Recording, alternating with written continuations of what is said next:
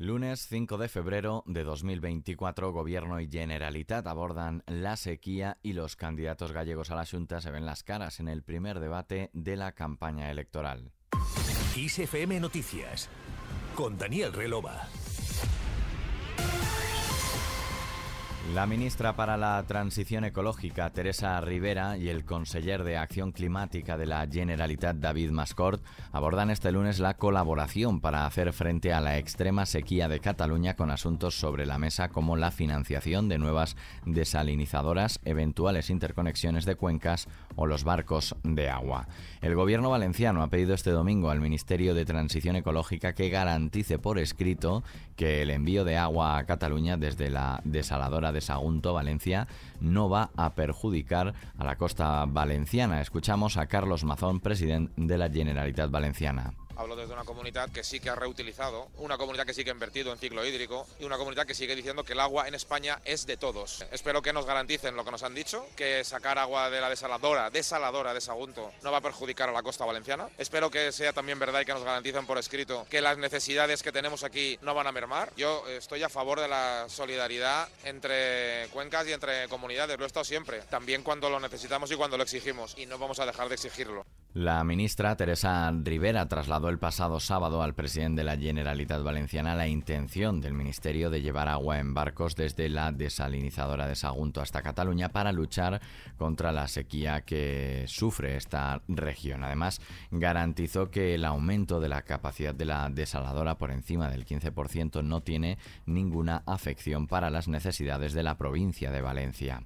Continuamos en Galicia, donde los candidatos a presidir la Junta en las elecciones del día 18 se ven hoy las caras en un debate televisivo en la CRTVG.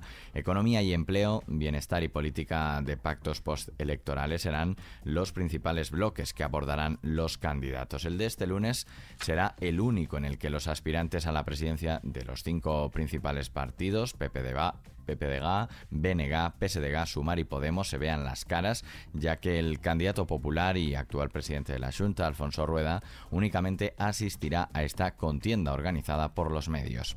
Este domingo los candidatos pasaron la jornada entre la manifestación por la sanidad en Santiago y la Feira do Cocido de la LINE en Pontevedra. Por Galicia también estuvieron en campaña este domingo el ministro de Presidencia, Félix Bolaños, así como el presidente del PP, Alberto Núñez Feijo, quienes, además de apoyar a sus respectivos respectivos candidatos han hablado de otros temas como la ley de amnistía, mientras Bolaños ha defendido la redacción de la ley de amnistía, que según él es absolutamente impecable y que así va a continuar siendo, ya que el gobierno no prevé cambios de calado pese a su devolución a la Comisión de Justicia de la Cámara Baja.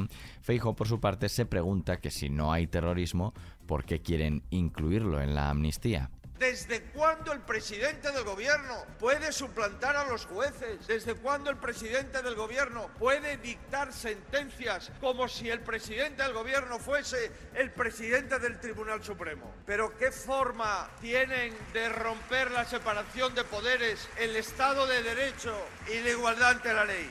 Y digo yo, si aquí no hay ningún delito de terrorismo, ¿por qué quieren incluir el terrorismo en la amnistía? El gobierno de España es un gobierno débil, dividido y secuestrado por un conjunto de independentistas que sin creer en España dirigen la política de España.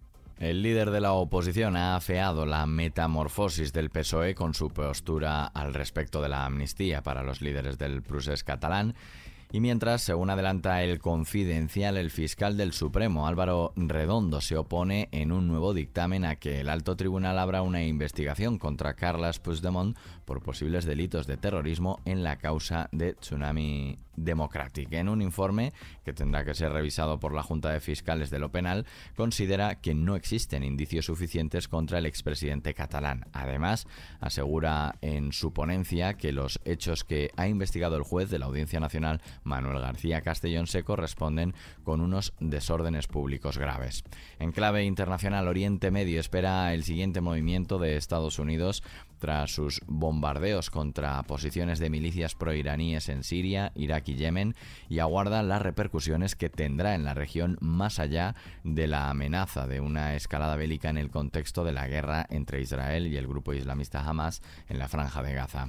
El Consejo de Seguridad de la ONU ha convocado una sesión de emergencia para este lunes a solicitud de Rusia para tratar este aumento de tensión en la zona causada por esos bombardeos de Estados Unidos contra objetivos vinculados a Irán. Por otro lado, los negociadores del Senado de Estados Unidos han anunciado, después de varios meses de negociación, un acuerdo bipartidista sobre el endurecimiento de la frontera con México y el desbloqueo de ayuda militar a Ucrania e Israel, documento al que el presidente estadounidense Joe Biden ha mostrado su apoyo instando al Congreso a aprobarlo.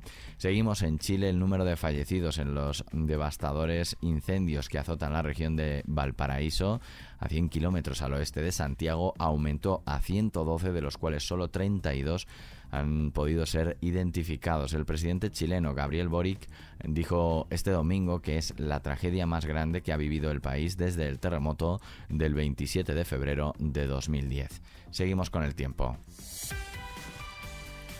Este lunes se espera que continúe el tiempo anticiclónico en la península ibérica y en Baleares, pero la aproximación de una dana hará aumentar previsiblemente la nubosidad en la península. Se esperan nieblas persistentes en la meseta norte y en la cuenca del Ebro, donde habrá también nubes bajas matinales que afectarán a Galicia, a la zona del Cantábrico, a las depresiones del nordeste y a Baleares, Estrecho y Alborán. En Canarias, intervalos de nubes medias y altas, además de Calima y por su parte las temperaturas no experimentarán grandes cambios esta jornada. Con el tiempo terminamos este podcast de XFM Noticias con Antonio Alfonso Hernández en la realización y Daniel Relova quien te habla en la producción. La música y la información siguen en XFM. Que pases un buen día.